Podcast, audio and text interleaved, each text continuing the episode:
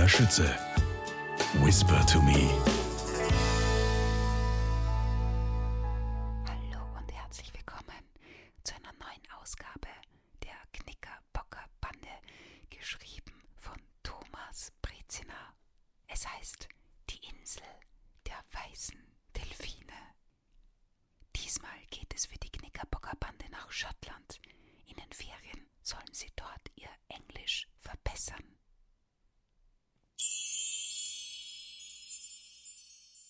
Nessie. Wann würde Nessie wiederkommen? Das Ungeheuer sah so aus, wie das sagenhafte Monster von Loch Ness manchmal dargestellt wurde. Ein bulliger Körper mit langem Hals, kleinem Kopf und vier säulenförmigen Beinen. Der einzige Unterschied bestand darin, dass das Ungeheuer, an das Carrie dachte, auf zwei Beinen ging. Es musste sich um ein Kostüm handeln. Das war Carrie klar. Aber wer steckte darin? Carrie hätte nicht sagen können, ob die Person groß oder klein, schlank oder dick war. Auch an der Stimme war nicht zu erkennen, ob es sich um einen Mann oder eine Frau handelte. Das Kostüm hatte ein Gerät eingebaut, das jedes Wort elektronisch verzerrte. Das Schnarren erinnerte an einen Außerirdischen aus einem alten Weltraumfilm. Den Kopf in die Hände gestützt, saß Carrie vor den Monitoren. Einige Bildschirme zeigten ein grün-blau, das Licht von oben einfiel. Kleine, dunkle Teilchen trieben darin herum. Die kleineren Monitore daneben waren Anzeigen verschiedener Werte, die nur für sehr kundige Leute verständlich waren. Carrie gehörte zu diesen Leuten. Sie wusste, was die Zahlen aussagten und was auf den Bildschirmen zu sehen war. Sie wusste auch genau, was sie in die Tastatur eintippen musste, die vor ihr stand. Was sie aber nicht wusste, war, wann die Zeit dafür gekommen war. Mit einem tiefen Seufzen sah sie sich in dem fensterlosen Raum um, der ihr Gefängnis geworden war. Wer hatte sie hergebracht? Die Person, die im Kostüm des Ungeheuers steckte. Carrie vermutete, dass es so war. Ihre letzte Erinnerung an die Zeit in Freiheit war der Moment, als sie ihre Werkstatt betreten hatte. Es war ein Sonntag gewesen. Ihre Firma war wenige Tage davor bankrott gegangen und sie hatte ihr gesamtes Team entlassen müssen. Die Pleite war nicht Carries Schuld. Jemand hatte sie, davon war sie überzeugt, mit einer falschen Bestellung reingelegt. Als Carrie am Sonntag in die Halle kam, an deren Ende sich ihr Büro befand, ahnte sie nicht, dass sie schon erwartet wurde. Als sie die Bürotür aufsperrte, hatte sie jemand von hinten gepackt und sie hatte einen Stich in den Hals gespürt. Augenblicke später, bevor sie sich wehren oder schreien konnte, war sie bewusstlos geworden. Sie war erst wieder in dem niedrigen Raum, in dem sie seitdem festsaß, zu sich gekommen. Die Mauern waren grauer, rauer Beton, der Boden kalter Stein. Sie spürte die Feuchtigkeit in der Luft und vermutete, nahe am Wasser zu sein. Mit Sicherheit sagen konnte sie es aber nicht. Das einzige Geräusch, das sie hörte, war ein leises Brummen in der Ferne. An der Decke und der Wand waren einfache Lampen angebracht. Es gab ein Bett, eine Dusche und ein Waschbecken, wie sie in Campingbussen eingebaut waren, und eine chemische Toilette. Carrie fand einen gefüllten Kühlschrank vor, einen Wasserkocher und eine Herdplatte. Der Raum war sechs Schritte breit und sieben Schritte lang. Längsseite, die der einzigen Türe gegenüber lag, nahm eine Tischplatte ein, die auf einfachen Holzböcken stand. Auf ihr hatte sie die Anlage aus ihrer Werkstatt vorgefunden. Die Monitore waren dunkel gewesen, die Anlage ausgeschaltet. Carrie hatte keine Ahnung, wie lange sie bewusstlos gewesen war. Uhr und Handy waren ihr abgenommen worden. Die einzige Tür des Raumes aus Metall und wies bereits einige Rostflecken auf. Carrie hatte an der Klinke gerüttelt und dagegen getreten, ohne damit etwas zu bewirken. Als sie wieder klar denken konnte, verschaffte sie sich ein Bild ihrer misslichen Lage. Sie war entführt worden und wurde gefangen gehalten. Den Grund dafür kannte sie nicht. Die Entführer wollten bestimmt kein Lösegeld, da es niemand gab, der für sie bezahlt hätte. Als sie hörte, wie ein Schlüssel in eines der Türschlösser gesteckt wurde, fuhr sie erschrocken in die Höhe. Die Tür besaß nicht nur ein Schloss, sondern den Geräuschen nachzuschließen gleich mehrere. Das Drehen der Schlüssel verursachte ein Klicken und Quietschen. Sie musste den Unbekannten oder die Unbekannte überwältigen, um fliehen zu können. Carrie bewaffnete sich mit der Kochplatte und dem Wasserkocher und machte sich bereit, die beiden Geräte der Person an den Kopf zu werfen, die hereinkam. Als die Tür aufging, war ihre Überraschung jedoch so groß, dass sie die Arme wieder sinken ließ. Vor ihr stand jemand in einem Kostüm, wie sie aus der TV-Show The Masked Singer bekannt waren. Im ersten Moment erinnerte das Kostüm an einen Saurier. Nessie, schnarrte eine verzerrte Stimme. Damit war klar, dass es das Ungeheuer von Loch Ness darstellte. Weglegen! Das Ungeheuer deutete mit den grün-braunen Pfoten auf Wasserkocher und Kochplatte in Carries Händen.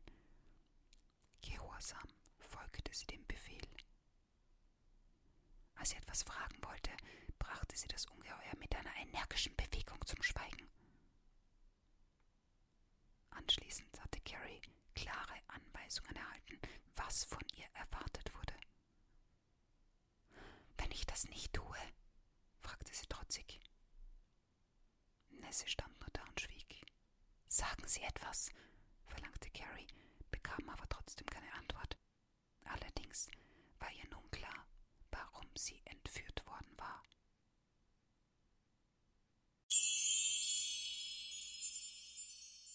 Seenot. Bitte, Sunny, schneller. Lass uns nicht im Stich. Kapitän Adrian klopfte auf das Steuerrad des kleinen Kutters, als wäre er ein Tier und könnte so ermutigt werden. Dominik winkte mit seinem Handy.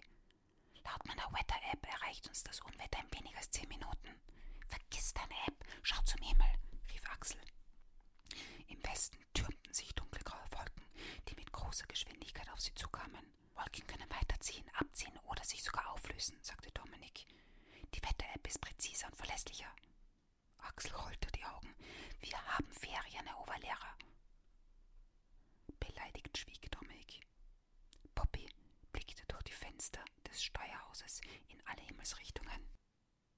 Ist dort ein Hafen, dort auf dieser Insel? Lilo sah in die Richtung, in die Poppy deutete. Sie erkannte einen felsigen Strand, Klippen und einen Leuchtturm, in dem ein Leuchtfeuer brannte.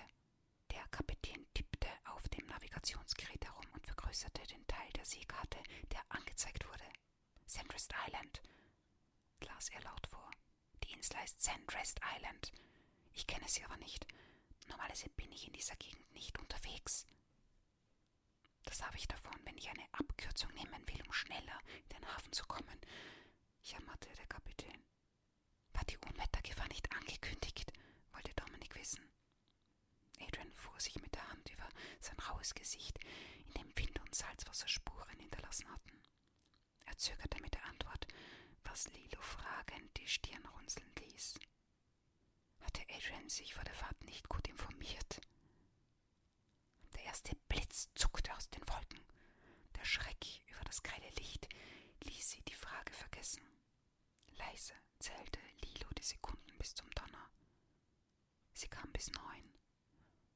Da der Schall einen Kilometer in drei Sekunden zurücklegte, war die Rechnung nicht schwierig. Das Gewitter ist drei Kilometer entfernt, rief Lilo. Das Meer war bisher schwarz und ruhig gewesen. Nun aber erhob sich ein kalter Sturm, der innerhalb von Sekunden die Wellen hoch aufpeitschte und weiße Schaumkronen auf ihnen tanzen ließ. Der Kutter begann heftig auf und nieder zu wanken. Festhalten! Kapitän Adrian warf einen Blick über die Schulter zu den vier Knickerbockern. Für Dominik kam die Warnung zu spät. Er stürzte und rutschte in die Ecke neben der Tür des Steuerhauses. Lilo, Axel und klammerten sich an Türrahmen, Tischkanten und Stangen fest. Die Gewitterwolken machten den Tag schlagartig dunkel. Wieder zuckten Blitze, der Donner folgte knapp darauf. Das Unwetter bewegte sich viel schneller auf sie zu, als sie befürchtet hatten. Mit einer Hand hielt Adrian das Steuerrad umklammert, die andere hatte er auf dem Gasebel. Die Wellen hoben den Kutter immer wieder so hoch aus dem Wasser, dass sich die Schiffsschraube leer in der Luft drehte. Er musste dann den Motor drosseln, damit er nicht überhitzte. Es begann zu regnen. Schwere Tropfen klatschten so schnell und so zahlreich auf die Windschutzscheibe, dass der Scheibenwischer bald nicht mehr schnell genug war, um das Wasser zu beseitigen und für klare Sicht zu sorgen. Axel fiel etwas auf. Er musste fast schreien, um das Tosen des Sturms zu übertönen.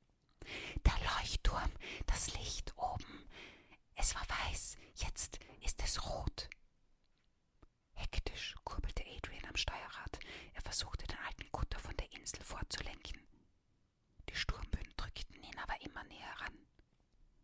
Der Kutter war alt, stank nach Fisch, Öl und Benzin und knarrte und ächzte, als hätte seine letzte Stunde geschlagen. Die Wassertemperatur beträgt nur 10 Grad Celsius, las Dominik von seinem Handy ab. Ein Mensch kann höchstens eine Stunde in dieser Kälte schwimmen. Hör auf, sei still, schrien Poppy an. Man muss seine Aussichten kennen, verteidigte sich Dominik. Ein Wellenbrecher rollte über Bord und klatschte mit voller Wucht gegen die Seitenscheibe, dass es nur so krachte. Die Knickerbocker schrien erschrocken auf.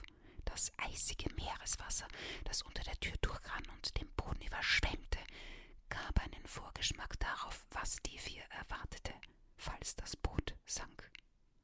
Los, Sunny, los, du schaffst das. Du hast mich noch nie im Stich gelassen, tu es jetzt auch nicht, hörten sie Adrian flehen. Die Wellen hoben den Bug hoch auf und bildeten sofort darauf ein tiefes Tal, in das der Kutter stürzte. Beim Aufprall auf dem Wasser zerbarst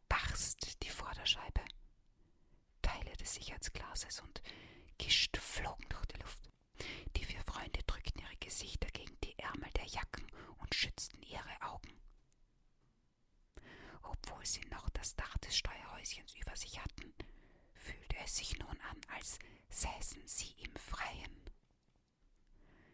Wie die Geschichte weitergeht, liest du im Buch Die Knickerbockerbande Insel der weißen Delfine von Thomas